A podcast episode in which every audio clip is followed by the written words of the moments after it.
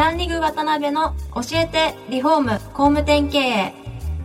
この番組はリフォーム工務店業界に特化した経営コンサルティング事業を手掛ける株式会社ランリグの代表渡辺翔一が住宅業界の経営者や幹部の方を毎回ゲストにお招きし業界の様々なことについてお聞きしていく番組です。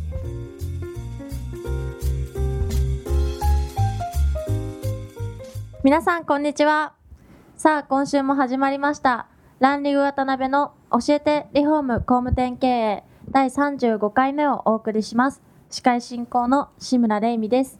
渡辺翔一です。渡辺さん今週もよろしくお願いします。お願いします、えー前回はですねあの山中社長について A 大ハウジングという会社についていろいろお話ししている中で、まあ、あのライフスタイル提案というところに対して、えーのお話が少しちょっと、えー途中になってしまいましたんで、まあ、今回はその続きからお話をお聞きしたいなと思ってます。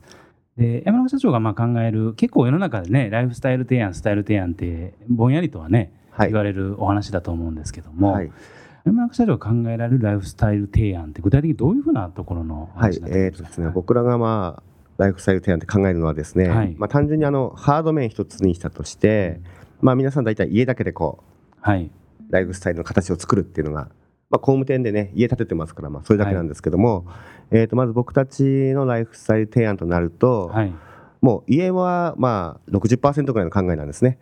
で残りの40%何ですかっていうと、やっぱりその家となるともう庭うん。ありきだったりとか、はいあとは中の家具とかですかね。はいはい家具家電とか、まあ極論言うとお客様の服とか、はい。はいもう雑貨アクセサリーまで全部なんですけども、あのあくまで家をどんなにかっこよくても、はい。庭と、うん。まあ、中身の生活がないと、はい実際あのね建築出来上がった時なんか見ても、本当殺風景で全然かっこよくもなんともないんですよね。なるほどなるほど。はい。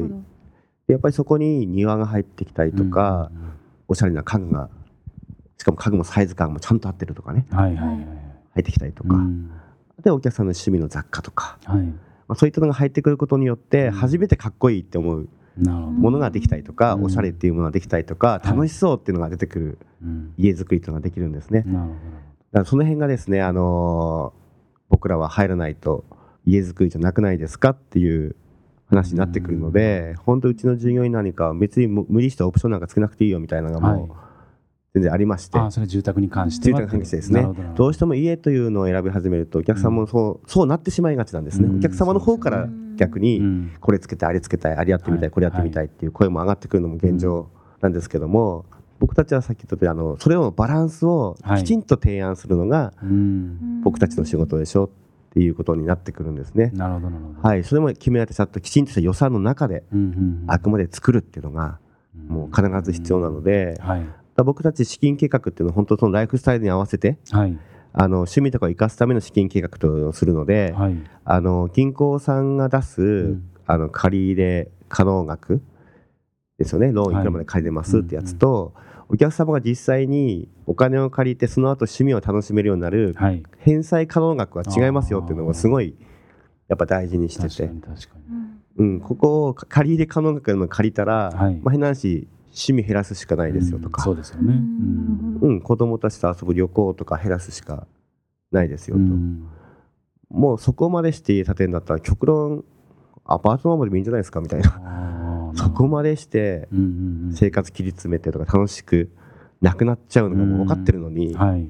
そこまで出して家をいりますかっていうのにちょっとなってきて、ででもそれで言ってもね皆さんやっぱり夢のうん。マイハウスっていうのは持ちたいっていうのもやっぱありますので、はい、そこのバランスをきちんと取ってあげるのが僕らの仕事でしょっていうことでライフスタイル提案っていうのはあくまでそのただ単にイメージ合わせじゃなくて、はいうん、全てのコーディネートを僕たちがきれいにしてあげるっていうのが僕ね。たちの考えるライフスタイルコーディネートなので、うだ僕の会社今営業っていう職種ないんですよね。はい。営業職ってもう全くないんですよ。営業っていうポジションなので消したんですよね。コーディネーターさんとか設計とか、まあ、はい。他に会社で営業ってやっぱりいるんですけども、いはい。全員がやっぱりその営業というか、うんお客さんの前に立ってライフスタイルの話をするわけですね、うんうん設計だろうがコーディネーターさんだろうが、はい。その全員がですねちゃんとそういった頭を持ってやらないと、はい。どこかの誰かのところでうん。そういうまた設計に戻っちゃうとか、なるほどあの家を作るっていう考えだけに戻っちゃったりするので、うん。それが最後ね全員が分かってないと、はい。ちゃんとそのバランスの取れた生活ができるもう空間というかはいが提案しきれなくなってくるっていうのがやっぱどうしてもあるので、うん。もう僕たちが一番大事ですね。やっぱそこ、ね。そこに尽きるっていうところで、うん。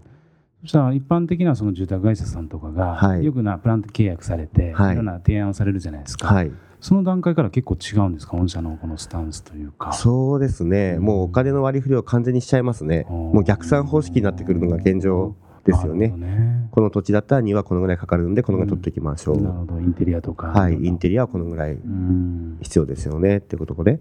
だから僕たちは家具屋さんをやったりとか、はい。結局雑貨をやったりとか、うん。まあ庭のプランニングとかもやりますけども、そういう人たちを僕たちが全部やっぱやらないとはい。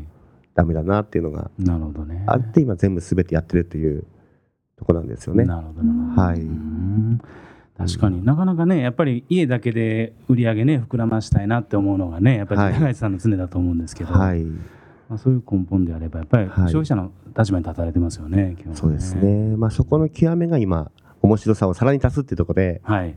その上のコラボレーションのスノーピークっていうのがなるほどなるほど、出てくるんですけども、まあ、コラボの考え方の部分そしたらお聞かせいただいていいですかね、もう少し。はい、まあそのスノーピークさんは単純にあのうん。アウトドアをはい。やらせようとか頭も僕らはなくてですね、うん。今住宅ってすごい快適なんですよね。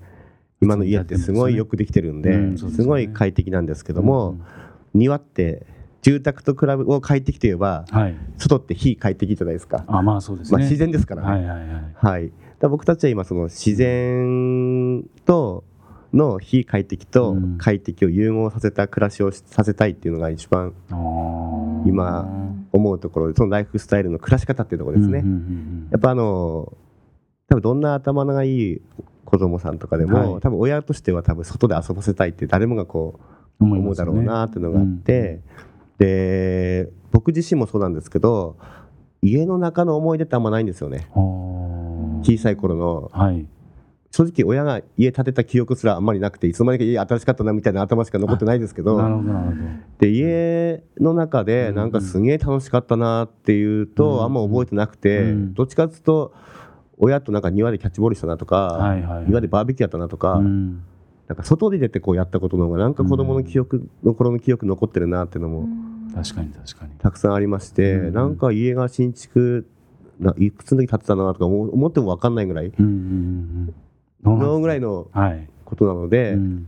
でやっぱりあのアウトドアってなるとやっぱり結構大ハードルが上がってくるのでね。まあ庭とか、はい。ひなし家の屋上とか、うん。そういうところにそういう施設を僕たちがあの並立で作り上げてその家でそういった体験がよりできるっていううん。ことをやりたいなっていうところにやっぱスノーピークさんのそのアーバンアウトドアっていうのがもうはい。ズバリ合ってくるというだ物が売りたくてとかじゃないんですよね、ねはい、でキャンプはしたくてさせたいわけでもないんです、ね、でもないということですよね。はい、だスノーピーク好きな人に家を作るってわけでもなくて、うん。みんなそうやって思われがちなんですけども、決してそういうわけじゃなくてですねあくまで自然の中でうん遊びながらはい。生活できると、僕らアーバウトは今外のスペースを閉鎖的に作って、うん。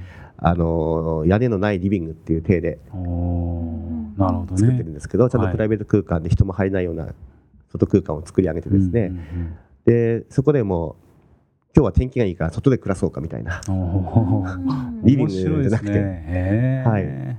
そこにまあ今家具としてスノーピークさんのテーブルとかそういうのも置かしてもらって、うん。まあそれキャンプ道具ですから普段。う ん外持ってってもいいんで。そういうことですよね。はい。なるほどなるほど。で今回外持ってって、うん。外で今日はご飯食べようかとか、うんコーヒー飲もうかとかうん。